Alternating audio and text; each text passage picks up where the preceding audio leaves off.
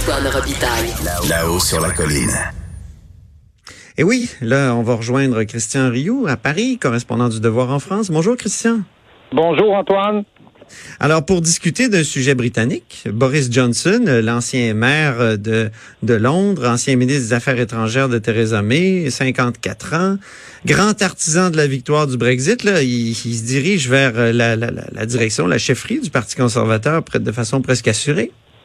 Oui, euh, c'est l'impression euh, qu'on a, en tout cas euh, aujourd'hui, ce matin, en fait, ici à l'heure de, de, Londres, a commencé tout un processus, je dirais, éliminatoire. Hein. Il y a une dizaine de candidats et, et, fait des votes parmi les 313 euh, députés conservateurs afin de, de, voir qui se classe en tête et on, élimine un peu comme dans les, vous savez, les jeux télévisés, là, on élimine les, les, les, derniers, ceux qui sont en bas de la liste. Et Boris Johnson est arrivé premier, euh, de très loin d'ailleurs, avec 115 euh, euh, députés qui l'ont soutenu contre Jeremy Hunt qui est arrivé à 43 et ensuite Michael Gove 34. C'est tous des anciens, c'est tous des anciens ministres. Donc on voit vraiment que Boris Johnson s'impose comme le, le leader de la course et euh, probablement, très certainement, à la fois le, le, le, le, celui qui est le plus soutenu, celui qui a le plus d'appui, celui qui a le plus d'argent aussi, euh, et qui est aussi, je crois, le plus populaire. Il y a des sondages qui euh,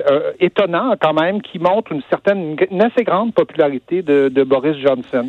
Donc, Boris Johnson, on le connaît pour ses coups de gueule, Christian, ses, ses, ses, attaques frontales contre d'autres politiciens, ses cheveux qui font vaguement euh, qui font vaguement penser à Trump. euh, donc, justement, est-ce que c'est le Trump britannique?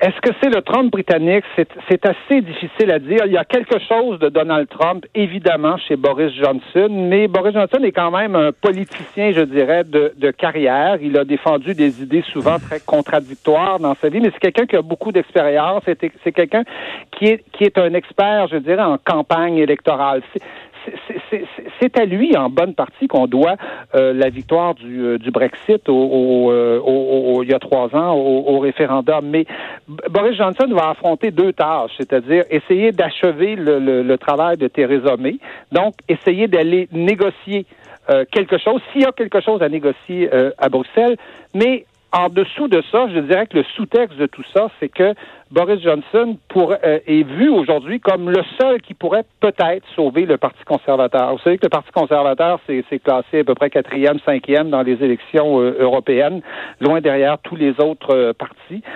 aujourd'hui, c'est un parti qui est un peu comme, comme la droite française, comme les républicains, là, sur le bord de, de, de, de l'implosion et, et à la limite de la disparition. Donc, qu'il y a devant Johnson, c'est à la fois d'aller d'essayer de, de, de, sortir de l'impasse du Brexit d'une façon ou d'une autre. Euh, Johnson dit qu'il serait prêt à, à un Brexit, euh, euh, à ce qu'on appelle un hard Brexit, c'est-à-dire un Brexit non négocié.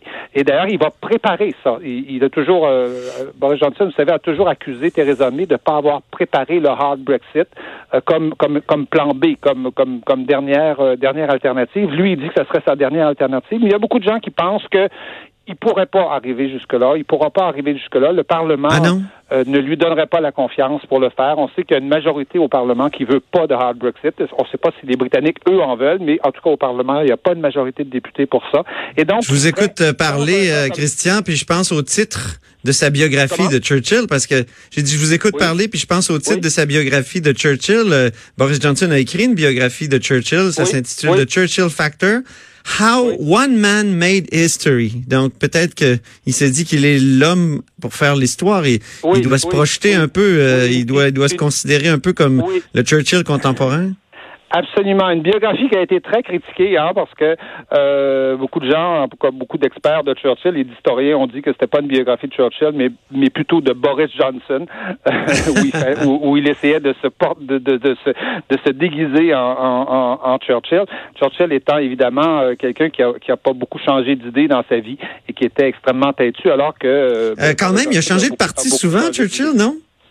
Euh, ben, écoutez, il a, il a, changé d'idée, mais c'était euh, ce qui était particulier chez Churchill, c'était quand même la résilience, c'est-à-dire c'est celui qui a toujours défendu une ligne dure à l'égard de à l'égard de l'Allemagne euh, à, son époque, contrairement à ce que faisait le gouvernement à l'époque. Et donc, donc Boris Johnson pourrait peut-être, en tout cas, on peut l'imaginer. Et les sondages sont les sondages sont surprenants. Il y a quelques sondages étonnants qui nous disent que Boris Johnson pourrait en élection avoir un gouvernement conservateur majoritaire qui évidemment changerait oh. complètement changerait complètement tout, tout le portrait, tout le paysage, vous savez, du Brexit. Euh, on sait qu'il va y avoir une nouvelle équipe à Bruxelles, il va y avoir une nouvelle Commission européenne, un nouveau Premier ministre qui pourrait peut-être, à un moment donné, aller se chercher un mandat électoral. Donc, euh, ça, ça, ça risque en tout cas de, de, remuer les choses. Beaucoup de gens se disent aussi, euh, c'est pour ça qu'il y a beaucoup de candidats, hein, il y a une dizaine de candidats, beaucoup de gens se disent, ben, Boris Johnson va échouer.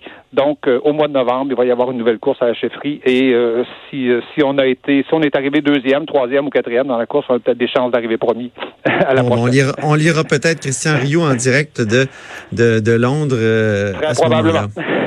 Bien, c'est à suivre. Donc, en, en, France, autre sujet, on a beaucoup réagi à la décision du New York Times d'abandonner les caricatures politiques oui, ben vous savez, c'est le c'est le pays de, de Charlie Hebdo. Hein. la, la, France a été euh, a été euh, frappée euh, au cœur quelque part au moment de Charlie Hebdo. Et qu'est-ce qu'on avait frappé? C'était les caricatures. Et évidemment, on apprend aujourd'hui que le New York Times, en fait, dans du moins son édition internationale, va abandonner la publication de caricatures parce qu'une caricature a été a, prêté à controverse, a été accusée d'antisémitisme. Il s'agissait d'une caricature qui qui, qui qui qui qui Trump avec une kippa sur la tête, mais, tenant en laisse euh, Netanyahou, qui était en chien et qui lui avait évidemment pour l'identifier à Israël une, étoile de, David. Donc voilà, en tout cas, tout ça, tout ça a créé une controverse euh, énorme. Et pour régler le problème, le New York Times, qui est quand même le, le grand journal de référence, le grand journal de gauche américain, hein, que ben tout le monde, tout le monde se réfère, euh, a décidé carrément de ne plus publier de caricatures. Et, il n'en publiait déjà plus dans son édition nationale, il n'en publiera plus dans son édition euh, internationale, qui est extrêmement diffusée hein, et très très très très lue sur Internet.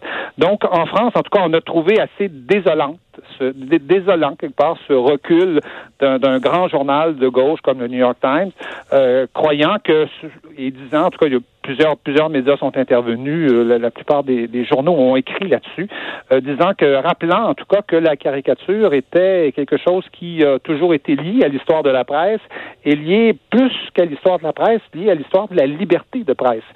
Et, que mhm. le, quand la liberté de presse est attaquée, en général, ça commence par par les caricatures. Et donc, on, on, a senti, en tout cas ici... Donc, le New York Times n'est pas Charlie. Hein? pour la, liberté de presse aux États-Unis.